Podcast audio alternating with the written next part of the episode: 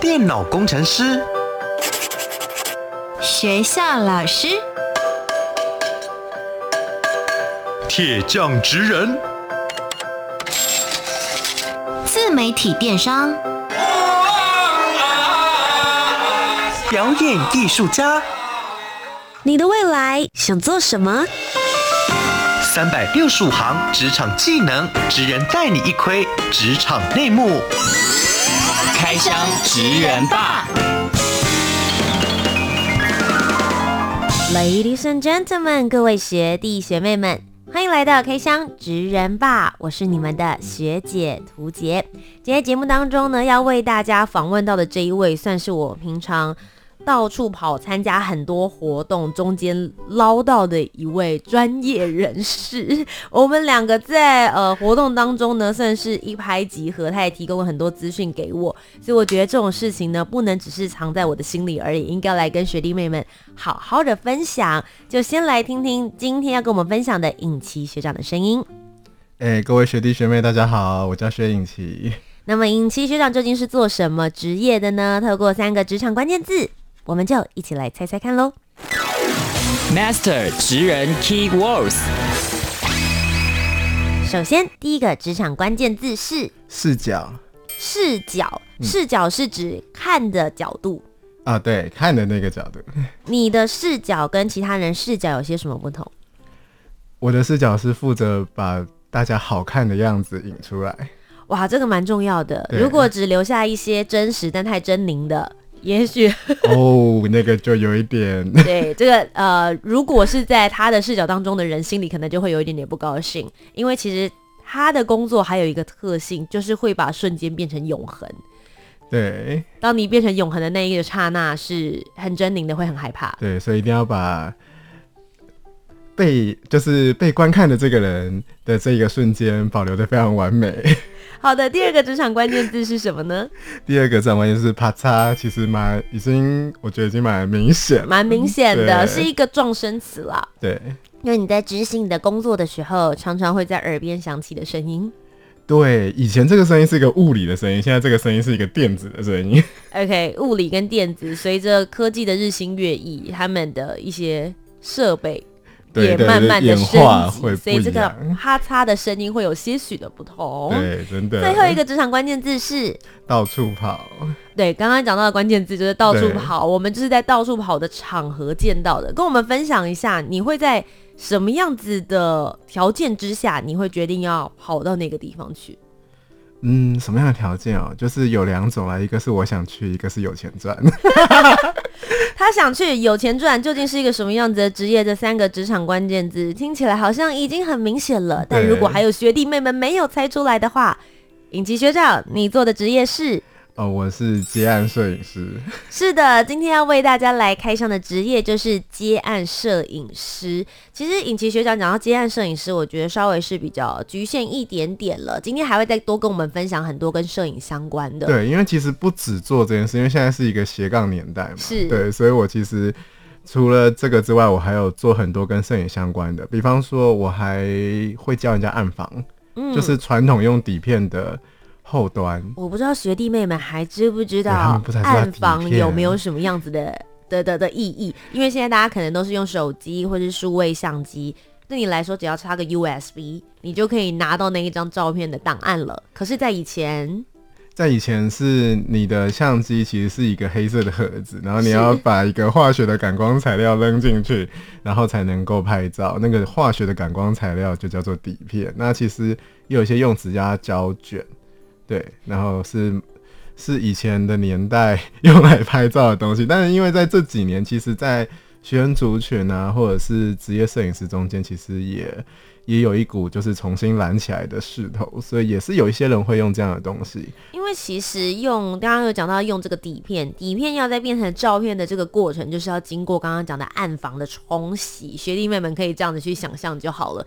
所以要拿到照片，在以前那个年代来说是没有这么样子的方便的。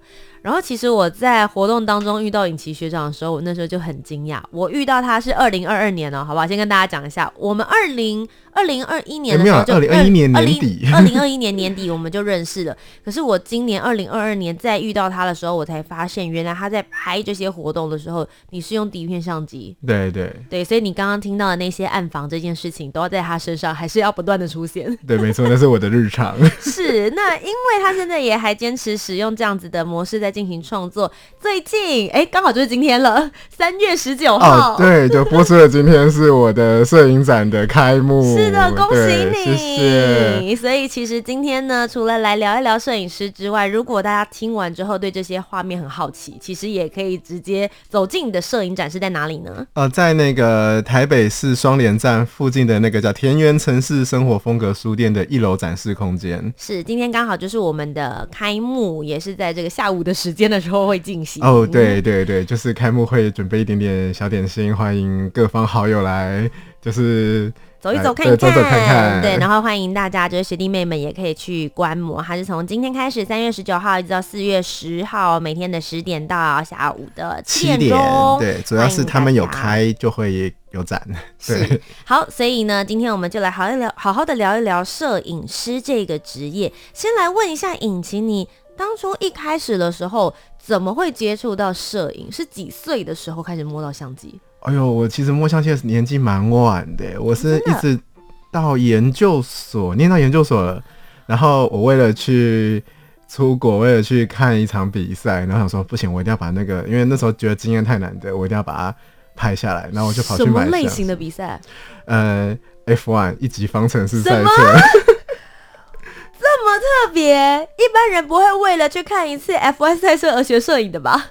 对，那时候就觉得有一种冲动说，说啊，不行，我一定要拍下拍下我的偶像开车经过我前面那个瞬间，嗯、所以我就跑去买了相机。然后后来为了学，想说，哎、欸，可是我怎么觉得我相机拿了，然后好像自动也没有拍的比较好。嗯，对，所以我就跑去。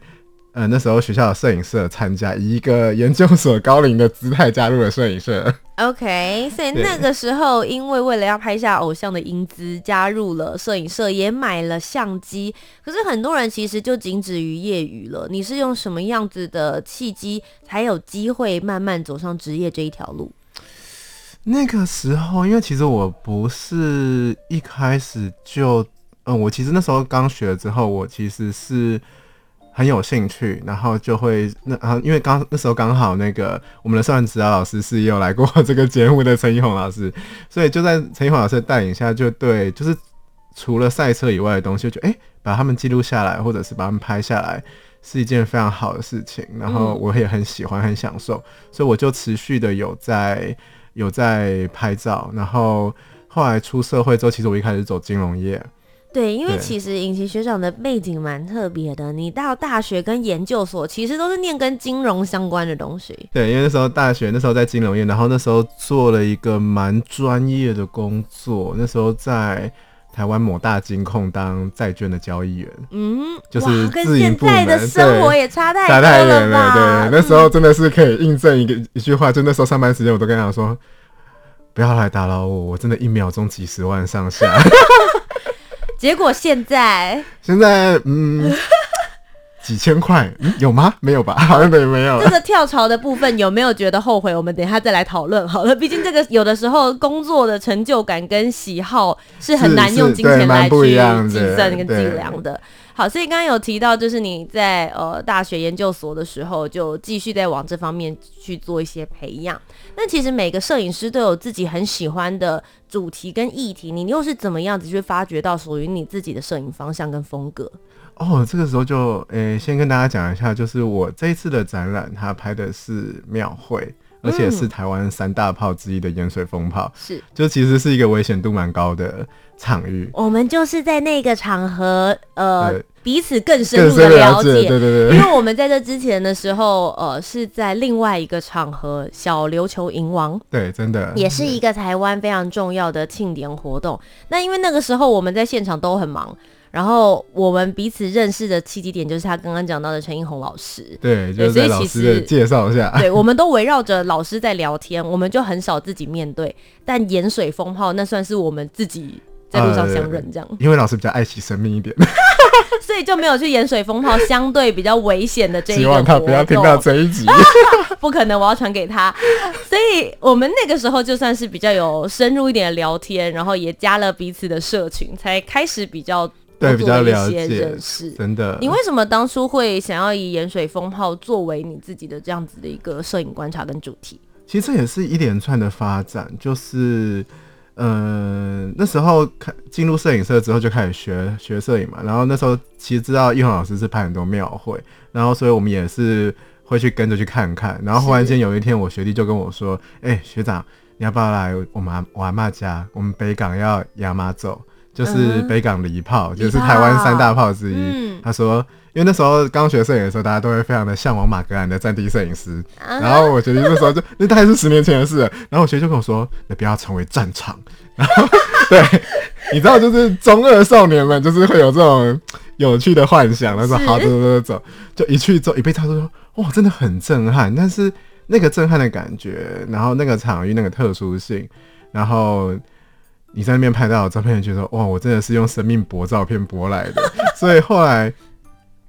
从那里开始，然后后来就是我学弟是后来就只在北港拍了啦，然后后来. 后来我是看到说，哎、欸、呦，哎盐水风炮还没去体会过，然后就去体会了之后，嗯、就是一试成主顾，就这样子追了，现在应该追到五第五年了。盐水风炮哪里吸引你？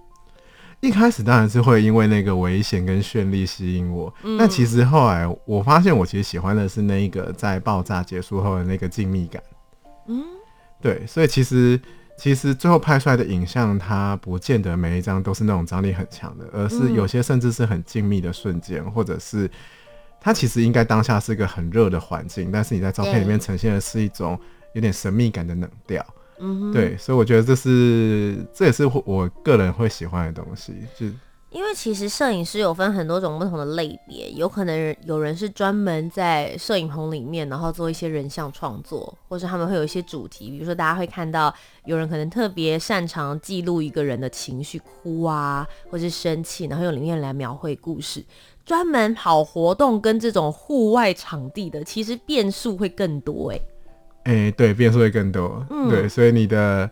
可是相对的，你的器材或者是你需你能掌控的东西也很少，所以你要比较有应变力。嗯，你觉得在做一个户外摄影师，对你来说最大的挑战是什么？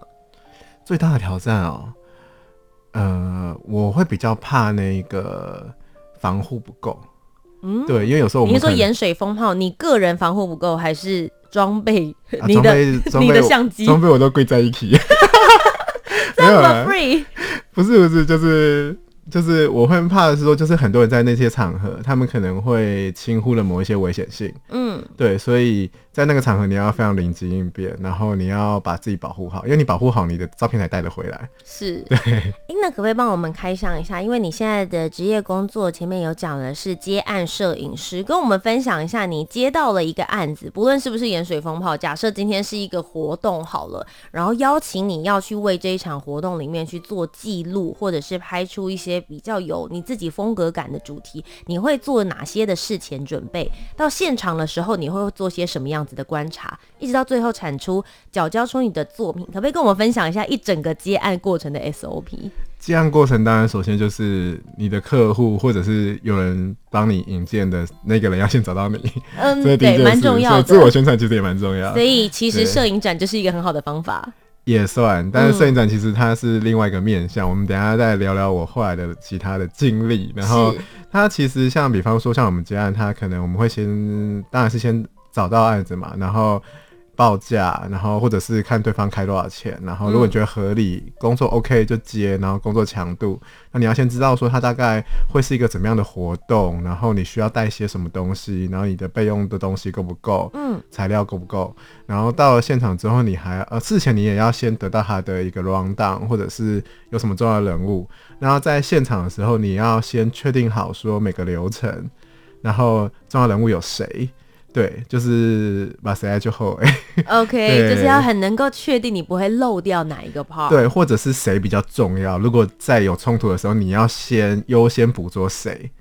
哦，你是说，比如说，如果同一个时间，然后发生了一件、两件事情，你要能够判断你到底。如果你只有一机的话，然后你没有你没有其他人的话，没有先就是，如果你只有一个人的话。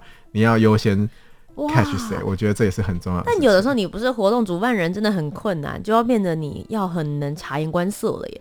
对，或者是你要跟你的活动主办人要保持很密切的联络。OK，就是现在要拍什么？对对对，就是就是，哎、欸，什么事发生了吗？如果发生了，我要我你要自己想好，说你要赶快往另外一边移动。所以有时候其实你也要看着活动流程里面去预测，也许等一下会发生什么事。对，没错，而且你还要稍微知道一下说，嗯、呃，你的照片后端要被怎么用，所以你要能够、哦、能够知道客户需要什么照片，然后你要在对的位置，因为其实活动。活动的位置非常非常重要，嗯，就是所以才会说视角很重要。你要在一个好 OK 的视角拍到 OK 的照片，然后你的业主才会觉得说，啊，我终于能用。就很怕说你拍了一堆，你你有了认真工作，但你业主没有一张能用。嗯，对，我觉得这是接案子比较需要自己知道的地方，因为接案子不在于追求一张完美的照片，而在于追求一百张八十分以上的照片。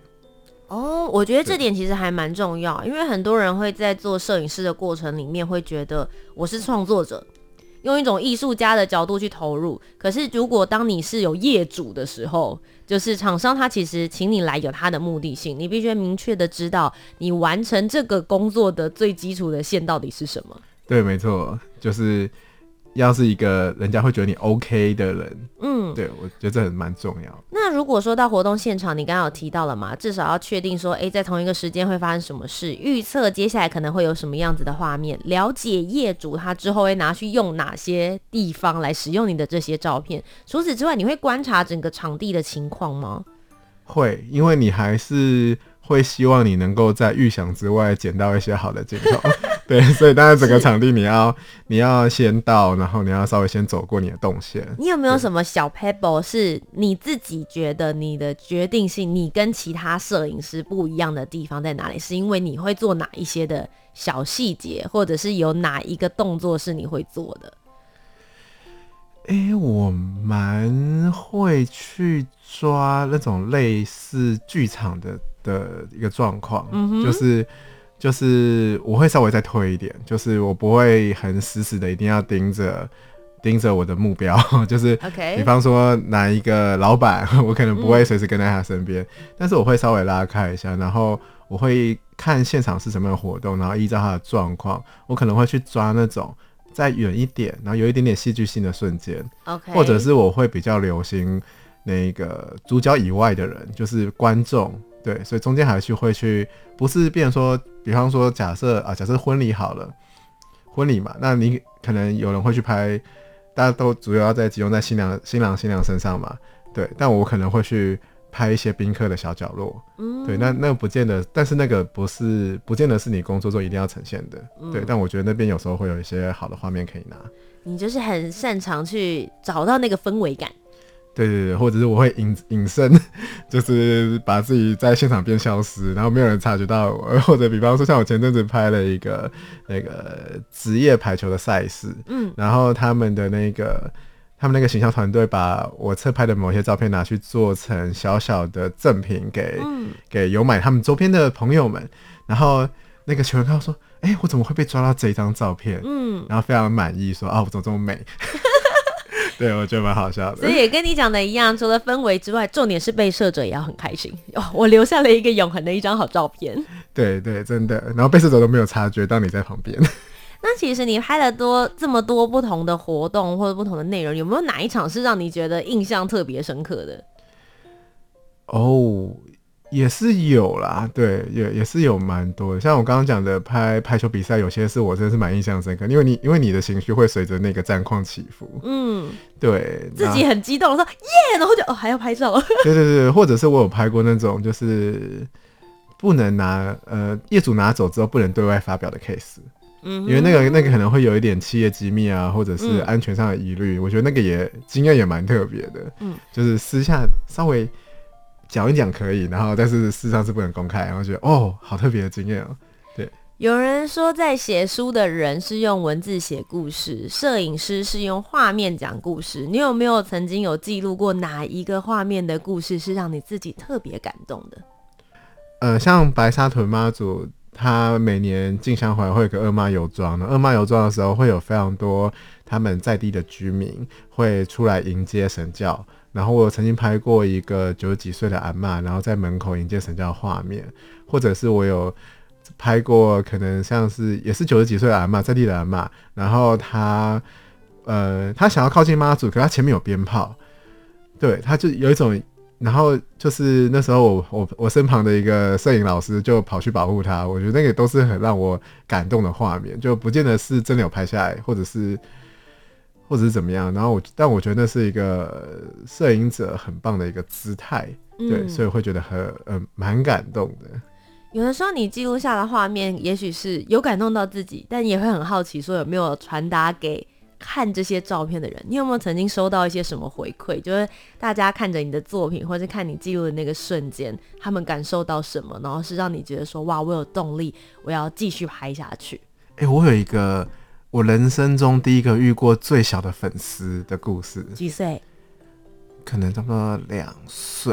这么小，他对这样讲很很不好意思。这么小看得懂摄影作品？对对对，因为我曾经呃，我曾因为我像刚刚讲回来，就是我会暗访嘛，然后我曾经帮我的初恋情人拍了一张孕妇照。什么？对，然后我还好冲突的身份，对对对，然后我还自己把它。哎、欸，其实还好，因为因为后来感感情还 OK 不错。对 OK，没有撕破脸，对不对。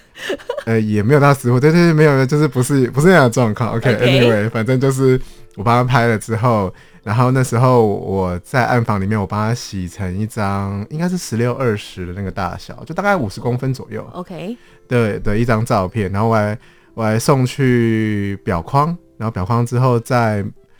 在那个女生的生日寄给她，嗯哼，嗯，因为表框有那时候有点赶赶不上，本来想要妈妈节寄，就后来她看到之后，她就跟我过了几年，她跟我说，她因为那时候她孕妇照嘛，后来她女儿出生，然后她女儿有一次在好像是好像在她书房还是什么地方看到，然后就会问说妈妈肚子怎么这么大，然后后来每隔一段时间那个。他女儿就会跟他说：“哎、欸，我要看妈妈。”然后知道说：“哦，你要看这张照片。”然后就会就会把照片拿出来摆在那个摆在他女儿前面。他女儿可能看个十分钟二十分钟，然后他就问他说：“好了吗？”他说：“好了。”然后就收起来。嗯，对，那是曾经的一段时间，他女儿有一个这样的习惯，说说：“哇，我人生中的最小岁数的粉丝，对，蛮酷的。”而且就是每天都会想要看一下、啊，很少也不一定会有人每天都看着同一幅摄影作品看这么久、欸。哎，对啊，我自己都不会看那么久。他说：“我要看妈妈。”哎，你还知道你？你知道你其实也被我拍到，只是你真的在妈妈哦，在肚子里面。也许就是因为这样，跟那张照片特别有感应的感觉。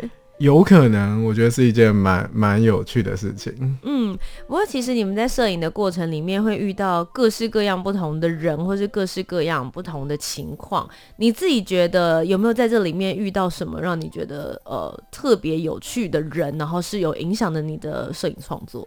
呃，有啊，像我今年，我今年就遇到了很特别的人，因为今年今年拍盐水风花我比较早去，嗯，就是我因为今年也是因为刚好出了摄影机的，我比较有一个底气可以拿着摄影机去跟去跟那个妙方讲说，哎、欸，我有做摄影作品，那如果不嫌弃的话，嗯、是不是我可以记录一下一些前端的作业什么的，然后也许我可以把它变成另外一个东西，嗯哼，然后。他们也同意，所以我就其实我我比观光客们还要早个好几天，我都到盐水了，然后在那边晃晃看看看他们准备，然后我就曾经走进一个炮架的棚，呃，这边解释一下，因为盐水风化是他们会怕受潮，也会怕被人家破坏，所以在释放前基本上炮架都会他们会在一个棚子里面作业。是，然后我就走进去之后，我就跟他们当然打招呼嘛，就说：“哎、你好，不好意思，我是拍照，那我可以拍一下你们在作业的样子嘛。”然后我那个在做做上呃在上面做作业的人，他们就是就有一个就跟我说：“哦，你在拍照的，你要不要拿一张你最好的照片给我看？我再决定我要不要跟你继续讲话。”对，然后我就说：“哦，好。”然后我就走回我的车上，然后我就拿摄影作品，我就我就把摄影机直接拿出来，嗯、我说：“哎、欸，我有出一本书啦，那不嫌弃话你看一下。”就他看完之后就很开心说：“哦，我感觉说你对这个东西非常的有热情。”可爱哦，对，就瞬间从一个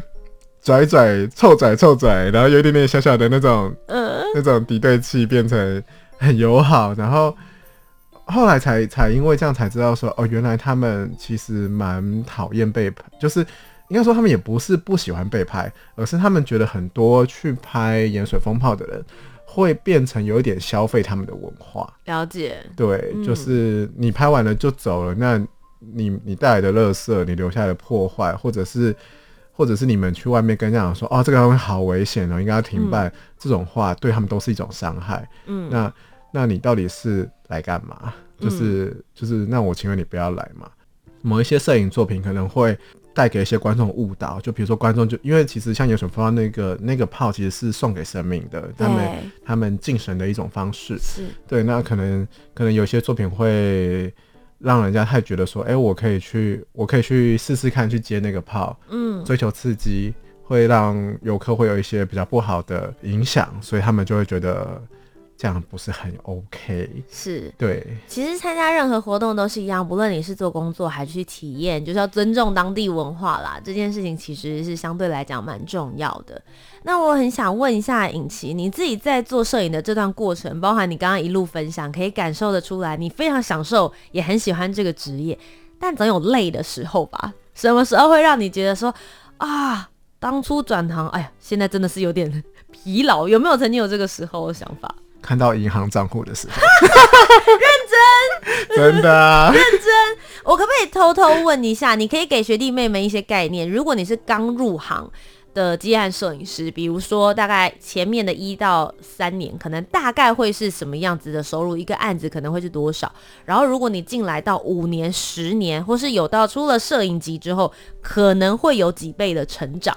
对，大家一个 range 就好了。呃，因为我也。算刚入行没多久，嗯，对，但是我有做很多斜杠的事啦。那那我不算是一个非常积极抢案子的人。那我想说，大家可能大家刚入行，先追求有最低收入，嗯，对，特别是如果你不在台北，因为像我自己是住台中，是，所以他的那个市场可能就比较小一点。嗯、那先追求有最低收入，嗯，我觉得这是比较务实的想法。但你会变得很自由，嗯、所以你要。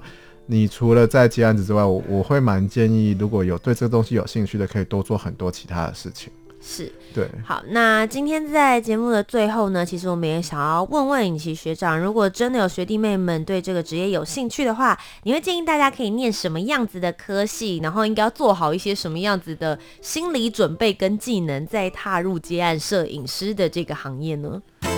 职人真心话。